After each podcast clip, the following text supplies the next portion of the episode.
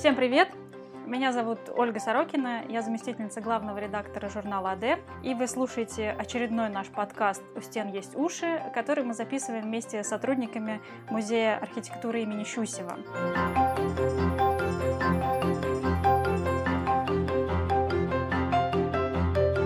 Сегодня я буду задавать вопросы искусствоведу и научному сотруднику музея Светлане Цищук. Здравствуйте, Светлана. Добрый день, очень приятно. Тема нашего сегодняшнего подкаста — это классицизм.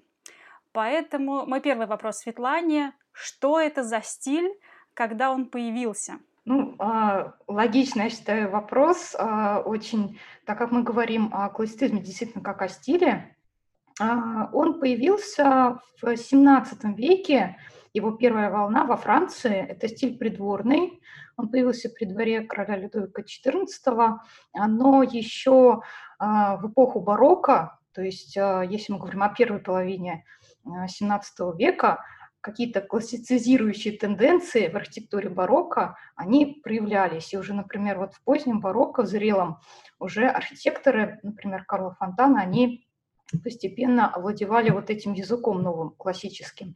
Ну а вот как стиль именно, он появляется действительно при э, дворе короля Людовика XIV во Франции. И затем уже в XVIII веке, после периода рококо, э, когда э, от классицизма, наверное, чуть-чуть устали, захотелось чего-то более разнообразного, чего-то более яркого в интерьерах.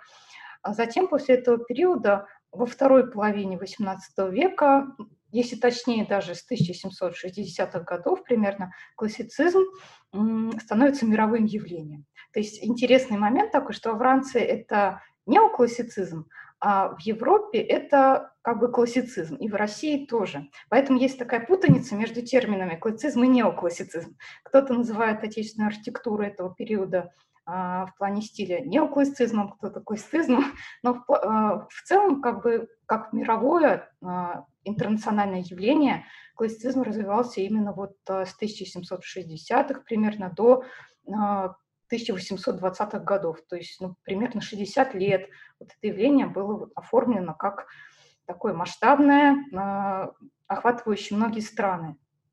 А, и если говорить о таком смысловом контексте, историческом, наверное, то если в XVII веке образцами, а, как бы образцом выступала действительно античность в классицизме, это его основная сторона, основная особенность, но к античности относились как к образцу, который просто можно копировать и воспроизводить. В XVIII же веке появляются в эпоху просвещения уже другие подходы к античности. Но еще даже вот в XVII веке был известный очень спор древних и новых, когда, например, древние а, ну, в лице а, например, Бланделя, а, архитектора, они отстаивали вот такое копирование, следование четким образцам, а новые, ну или молодые да, архитекторы, то есть другое поколение, например, Клод Перо, который тоже издавал Витрувия, они как бы античность рассматривали как просто фундамент, но для создания уже архитектуры современной, и, в принципе, даже пропорции можно было менять. То есть, если раньше пропорции были такими строгими геометрическими соотношениями, то сейчас можно было что-то подвинуть как бы в ордере, что-то поменять. И у Клода Перо в его издании «Витрувия» как раз появляется такое отношение к пропорциональному членению, которое можно вот как бы с функциональной стороны да, делать более практичным для жизни и для какого-то визуального образа. А, поэтому вот э, здесь немножко отношение к античности, оно, конечно, меняется. Интересный еще момент, что а, Италия и Рим, которые во второй половине XVIII века становятся точкой притяжения для художников и архитекторов из разных стран, вот в самой Италии неоклассицизм, он на самом деле не был так выражен. То есть тоже интересный довольно момент, потому что вроде бы Италия – это а, родина Ренессанса, но в XVIII веке как бы сама архитектура Италии, она не становится передовой. Да, то есть а, архитекторы уезжают из Италии, а, уезжают в другие страны, работают и в России, например, и, там, и в Англии, а, и, и так далее. И э, все равно, конечно, Италия, она становится таким вот такой платформой для развития теоретической мысли, и Пиранези в то время становится очень крупным, конечно, художником, ему все следуют, подражают, и вот археологическая такая сторона, открытие Геркуланума, Помпей, тоже очень важно. То есть в Рим и в Италию стекаются в эти города художники, архитекторы и начинают все это изучать так археологически. А, и, ну, если о завершении классицизма говорить, то, конечно, он а, именно вот эта волна большая, она завершилась действительно в первой четверти XIX э, века, но э, до сих пор действительно вот такие волны классицизма, и периодически в истории они возникали, и до сих пор а, классицизм жив. Вы сейчас быстренько так пробежались прям по истории, э, по мировой истории классицизма, а, и уже упомянули Палладио. Он действительно, это, эту фамилию знают все. И многие дизайнеры гордятся тем, что у них в интерьере висят гравюры палладианской архитектуры. Кем он был в классицизме, и есть ли еще, ну, есть ли последователи или люди, архитекторы, которые тоже должны разделить с ним славу, тоже идеологи классицизма? Палладио был известен еще аж с конца XVII века, и первый перевод, перевод Палладио, он появился действительно в самом-самом конце XVII века, а, и затем периодически возникали разные его переводы, его издания, его знаменитых книг об архитектуре. А, и Палладио – это фигура а, очень важная для классицизма в том плане, что он по-своему а, интерпретировал Витрувия а, и придумал впервые, в принципе, представлять портик к фасадам жилых домов. То есть тот хромовидный облик дома а, классического с портиком, шести колонн, восьми колонн и так далее, с фронтоном, он стал идеалом, образцом для многих архитекторов 18, работающих в XVIII веке. И именно палладианство как явление, оно связано именно и вот с этой особенностью, а, и также с его пристрастием к центрическим сооружениям, к идеальным планам, к, к сооружениям идеальной планировки, как вилла Ротонда. А, но в России на самом деле под палладианством и под фигурой Палладио понимали вообще фигуру архитектора в целом. И как бы личность Палладио, она так мифологизировалась, и э, под ним понималась и архитектура в целом, а, и э, классицизм, и ему э, следовали многие архитекторы на протяжении нескольких веков.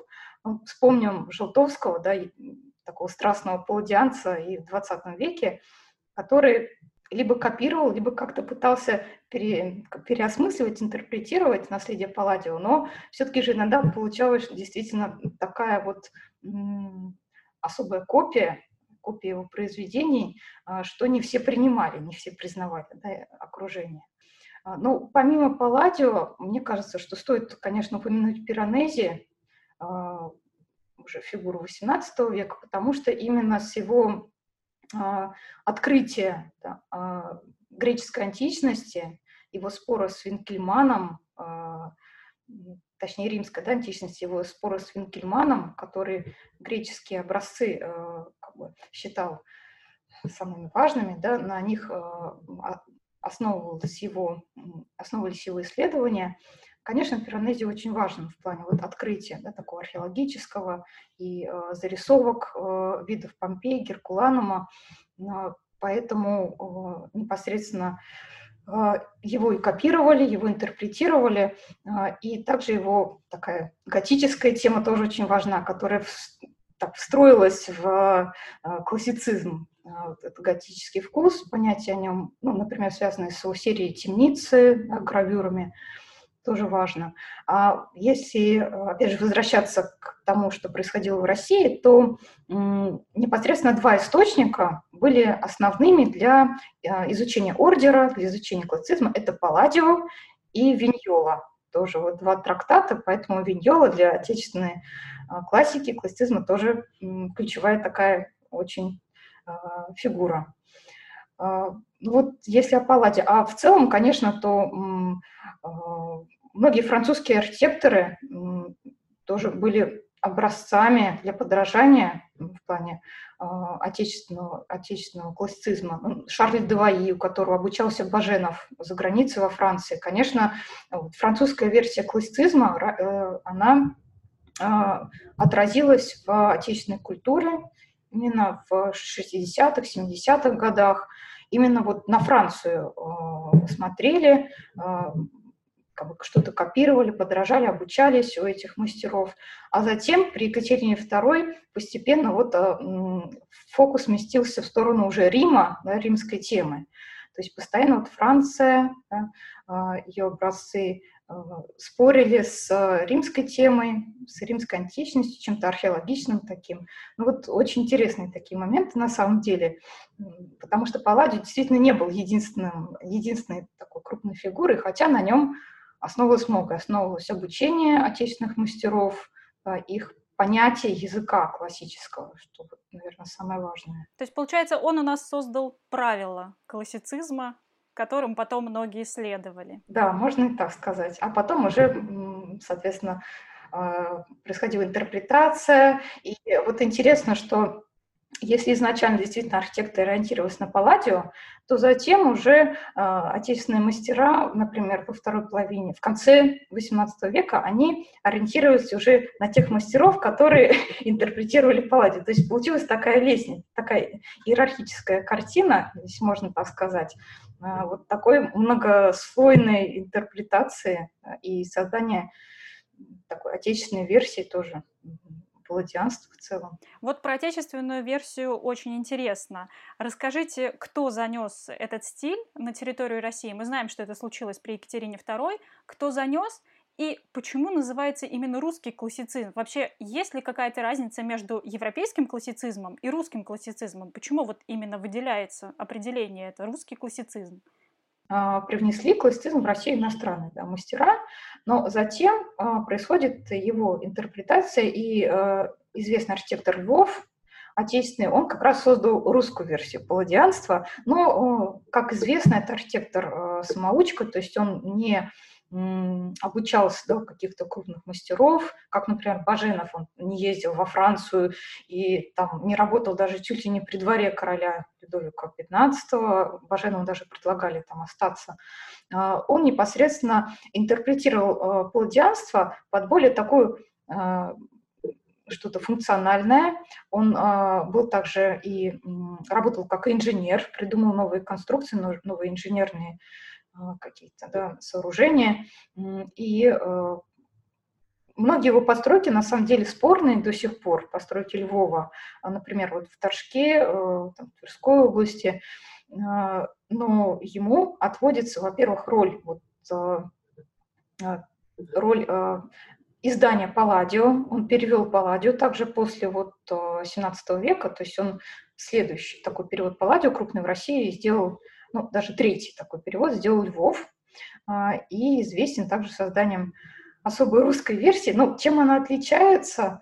А, ну, скорее всего, наверное, вот такой как раз а, практичной, может быть, стороной, я бы сказала.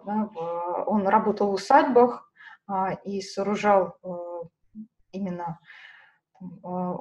усадебные постройки, дворцы, и вот эту палладианскую систему он немножко, может быть, облегчил да, и немножко а, встроил в местный контекст. Потому что, например, вот такой а, широкий интерколумний, ну, это промежутки между колоннами, которые а, у Паллади известны, да, а, и который пытался, которым следовать Кваренке, они как бы для нашего климата не совсем пригодны. Вот, то есть э, какие-то вещи, а, связанные с архитектурой Палладио, они для русского климата, ну, скажем так, не подходят. И Львов, он пытался это все как-то встроить да, в местный контекст. А, и непосредственно, конечно, вот такая мода на классицизм, она распространилась по а, и провинции, в различных областях, и все крупные помещики, конечно, хотели построить себе дом с портиком, а, чтобы вот э, показать свое знание, свою культурную осведомленность, ну и э, желание следовать моде, действительно. Вот, поэтому распространение стиля – это тоже вот большая роль отечественных мастеров. Ну, вы уже немножко сказали про практичность, и мне как раз было очень интересно, насколько классицизм э, комфортен, удобен с точки зрения практичности. И я так понимаю, что на территории России малые формы строились, и это как раз такой признак обрусения классицизма. Может быть, да. Но если мы говорим именно о постройках малых форм в усадьбах, а, ну, может быть, обрусение, но не совсем может быть так, потому что в Англии тоже в усадьбах, соответственно, сооружались а, а, да, тоже малые формы, да, постройки малых форм и вообще парковые сооружения, парковая архитектура, она и во Франции, и в Италии распространена. Можно сказать, что в усадебной культуре в России действительно большое распространение получила архитектура малых форм, но не только в классическом стиле, а, но и в стилях других. Вот буквально недавно удалось а, обнаружить интересную гравюру а, собрание музея архитектуры с видом ну, такой же архитектуры малых форм, небольшой парковой постройки, созданной, как подписано, в африканском вкусе. То есть, ну, шиноазри, да, Э, китайщина, э, готический вкус, но вот еще и африканский вкус тоже присутствовал. То есть классицизм, он э, разделял, разделял свое влияние, такую свою образцовость именно в парковых сооружениях разделял с другими стилями, с постройками различных вкусах, как еще в это время было распространено ну, говорить, иметь в виду. Ну, но если мы говорим именно о классических э, постройках, то ну, стоит отметить, например, храм, храмы дружб различные. Это храм дружб в Павловске Чарльза Камерона, и он действительно выстроен в, таком, строгом классическом вкусе, э, строгим дорическим ордером. Э, например, там колоннада Аполлона в виде, которая сейчас в таком виде руин, да, как бы сохранилось, но уже довольно продолжительное время. А, и, э, например, ну, другие постройки, не только в Павловске, да, можно вспомнить небольшие храмы какие-то, э, часовни, мавзолеи, то есть все это распространялось. И, наверное, вот в храмовой архитектуре, ну, потому что вообще классицизм, он связан, портик связан с храмом. Да? Конечно, вот образ классического храма в усадьбе, он э, был основным. Ну а какие-то вот павильоны, беседки, они могли, конечно, выстраиваться и в других стилях различных. А, и в целом, если мы вспомним Ринальди, архитектора, то несмотря на то, что его считают вот, архитектором раннего классицизма в России, все равно вот такие рокальные тенденции у него видны, конечно, в его постройках. Поэтому вот а, такая картина сложилась. А что вообще привлекало э, российских архитекторов в классицизме и их заказчиков? Это было следование моде или все-таки какие-то практичные, э, практические соображения тоже? Ну, конечно, классицизм стиль, э, идеологом которого можно считать вот в России вообще Екатерину II, потому что именно э, она стала проводником этого стиля в плане такого государственного заказа. То есть, э, конечно, все это известно, да, и Большой Кремлевский дворец тоже строился э, по э, согласию Екатерины II, да, она хотела именно выстроить такое сооружение. Но в практическом плане, например, анфиладное построение этих дворцов, домов дворцов в Москве или в Санкт-Петербурге, оно, возможно, не так было удобно для жизни, так как все-таки же такое открытое дворцовое пространство, оно не приспособлено для а, жизни более уединенной. А, и, кстати, вот о том же Большом Кремлевском дворце, ну, Екатерина II немножко сетовала, да, можно сказать, на то, что Баженов не устроил каких-то вот удобных там комнат для жизни, каких-то вот э, помещений, хозяйственного назначения. То есть все было настолько шикарно, парадно, а, отвечало гражданственным, гражданственным идеям а, классицизма, а, эпохи просвещения, что о таких обычных вещах, может быть, когда-то либо забывалось, либо это сложно встраивалось в планировку, в систему. Но в целом, конечно, и в XIX веке, например, вот Москве в планировке появились изменения какие-то, и жизнь вся, как писал исследователь, не помню кто, по-моему, Тыдман, вот он автор известной книги «Изба, дом, дворец», и уникальная, на самом деле, книга, которая описывает развитие интерьера в России, начиная там с 17 века, может быть, раньше, до там, 19 века, то есть вот эпоху классицизма. А, и он пишет, что жизнь отодвинулась как бы в задние комнаты, в мезонин туда, а анфилада, она как бы осталась, да, но как просто вот э, такой символ, наверное, что-то парадное, но вся жизнь вообще она переместилась вот к заднему фасаду, а, на верхние этажи, а, и постепенно вот эта жизнь парадная, она затихала в России, то есть в этом необходимость стала отпадать, да, исчезать.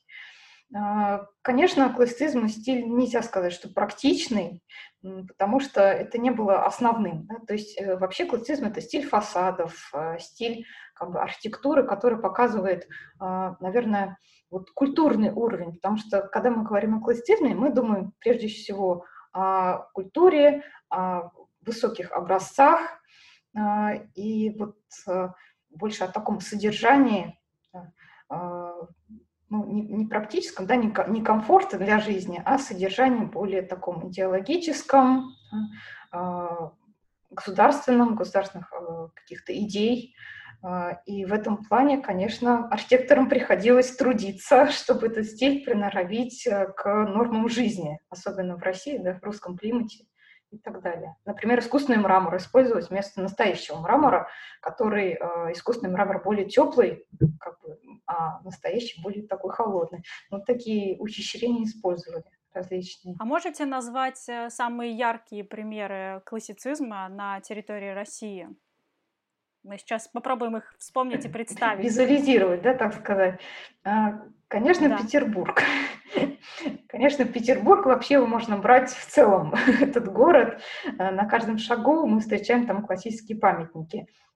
Можно прям вот э, закрыть глаза и представить э, застройку двух, а, двух сторон набережной. набережной. Это ну, адмиралтейство, да, это уже образец позднего классицизма, и, э, например, Горный институт, другой стороны, а, и э, Казанский собор. Но это уже образцы именно а, начала XIX века, более ранее Академия художеств. Вообще это памятник, который считается одним из первых ну, памятников, выстроенных э, в стиле классицизм в России, Валентом Ламотом и Кокориновым, двумя архитекторами. Кстати, опять же, отечественным и иностранным, вот такой вот дуэт а, в Санкт-Петербурге. А, ну, соборы, да, вот Казанский собор, Спасо-Преображенский собор, ну, действительно, как бы все в Санкт-Петербурге, буквально на каждом шагу, оно а, пронизано вот архитектурой классицизма, вот этим классическим духом, хотя а, много очень памятников исторической застройки XIX века, второй половины XIX века, а, и все это создает именно, представляет из себя ансамбль.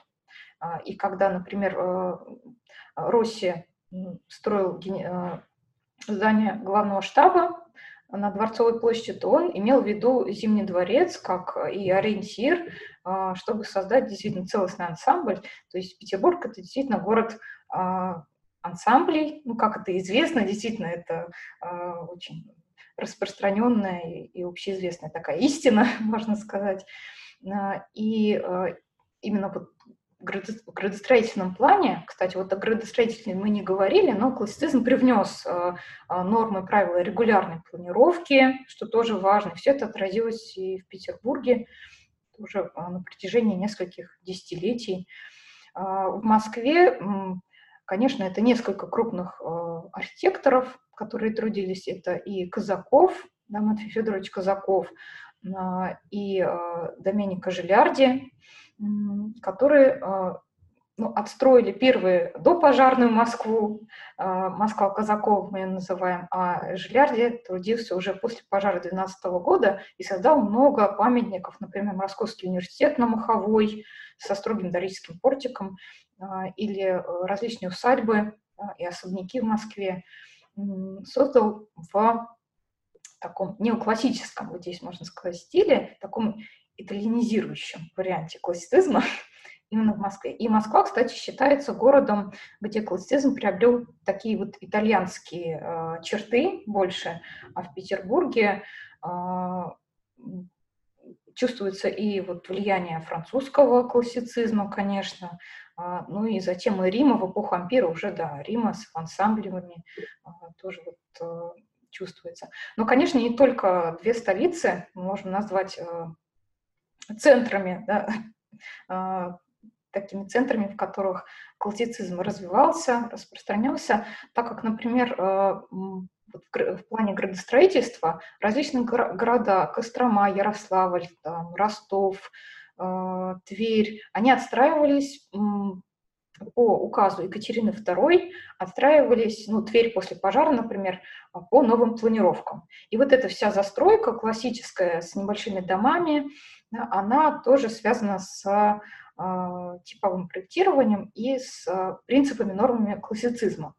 Поэтому, в принципе, в каждом крупном городе можно а, увидеть вот эту типовую застройку, классические сооружения, ну, хотя все это перемежается с эклектикой уже очень так ярко и бурно, но все равно можно отыскать эти памятники, хотя, конечно, многие там не сохранились. Так э, интересно слышать э, слово «типовой» по отношению к классицизму, потому что под типовым строительством мы сейчас все немножко другое понимаем. Да, э, ну, типовой а значит образцовый по-другому в классицизме. Э, и типовая застройка, то есть вот эти образцы в виде альбомов, они создавались не за несколько лет, а посвященных, например, э, типовой застройке э, общественных сооружений. Да. Следующее здание там э, образцовые фасады жилых домов. Там следующее здание э, образцовые фасады там каких-то ну, сооружений хозяйственного назначения. Все это вот отличалось да, по типам, вот начиная с, ну, с 18 века вот такие вот такая типовая застройка, она распространилась действительно. Но действительно, наверное, интересно, да, как классицизм да, соотносился с этой типовой застройки. Но дело в том, что был распространен также такой э, вариант безордерного классицизма, то есть классицизма в плане строгости, в плане симметрии постройки. Потому что классицизм — это не только же ордер, это и симметрия, это и такие, такая пропорциональность, а, гармоничность фасада, это и использование руста, например, да, который имитировал грубую каменную кладку в нижней цокольной части здания. Это и тако, такая иерархия, трехчастный ритм, вот особая планировка сооружений. Поэтому был распространен тип безордерного классицизма, фасадов. То есть не обязательно действительно использовать э, колонны или пилястры на фасадах, чтобы создать образ э, классической постройки. Э, и в типовых проектах, вот если их посмотреть, эти альбомы, действительно очень много сооружений без портиков, без даже пилястр. Это тоже классицизм получается, это тоже вот как бы отражение эпохи, отражение каких-то новых норм, в зодчестве. Но, конечно, потом от этой типовой застройки немножко устали. И уже Гоголь в 1931 году пишет, что желал бы видеть готические сооружения, сооружения в мавританском стиле, то есть что-то разнообразное, что-то не такое, в кавычках, казарменное, как стали называть потом классицизм. А, и действительно устали не от тех образцов, вот, которые немножко ранее были названы, а, творения такие уникальные, да, ключевые памятники крупных архитекторов, а устали, возможно, от такой застройки.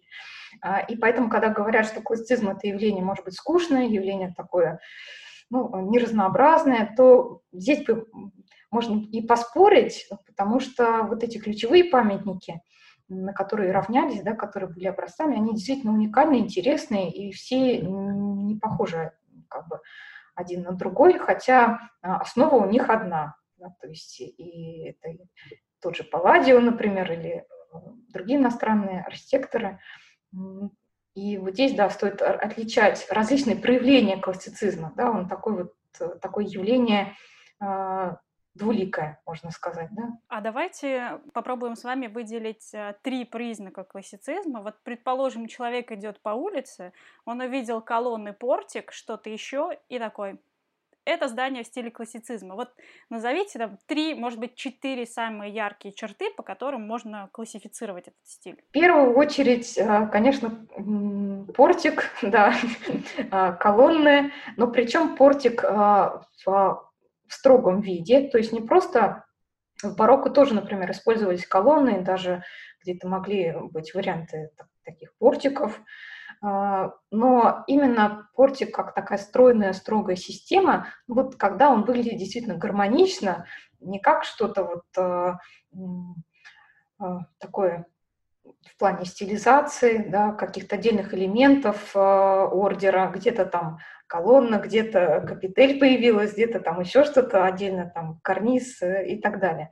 А вот в плане строгой такой системы. Это действительно признак стиля классицизм, а, минимум декорации вообще на фасаде, то есть простота а, языка архитектурного, минимум украшений, потому что а, в барокко, соответственно, тоже использовались те же колонны, но фасад был очень пластичный, вспомним Зимний дворец Растрелли, да, очень сложный по языку, с различными декорацией, там, и завитками, и так далее. То есть в классицизме э, преобладают прямые строгие линии э, и э, действительно минимальное использование э, вот лепнины, декорации, хотя она не, не уходит, и, например, в послепожарной Москве распространены были барельефы тоже за портиками, и различные маски, маскароны, венки, то есть там уже пошло опять разнообразие, но вот если мы говорим о такой строгой версии классицизма, наверное, классицизма в Санкт-Петербурге,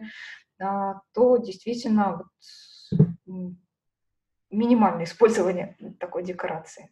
То есть строгость очень большая. Ну и третий признак можно назвать, я бы назвала руст у здания, потому что это тоже очень распространено вообще. То есть э, иерархия нижней части здания и верхней части здания. Нижняя часть символизирует такую природную составляющую, неотесанные блоки камня, хотя на самом деле Руст это довольно такая оформленная и красивая то есть, э, система. Э, в эпоху Ренессанса, да, например, мы можем видеть, что цоколь очень грубый, действительно с неотесанными, э, с неотесанной кладкой, но в классицизме действительно такая имитация только происходит этого грубого руста.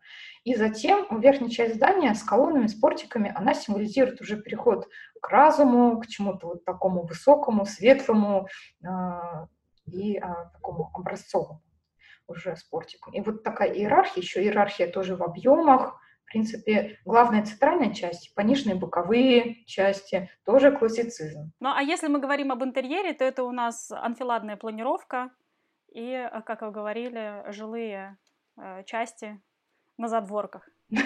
Ну, э, да, но это в основном, конечно, уже тенденция ближе вот к началу XIX века, особенно 30-е годы XIX века.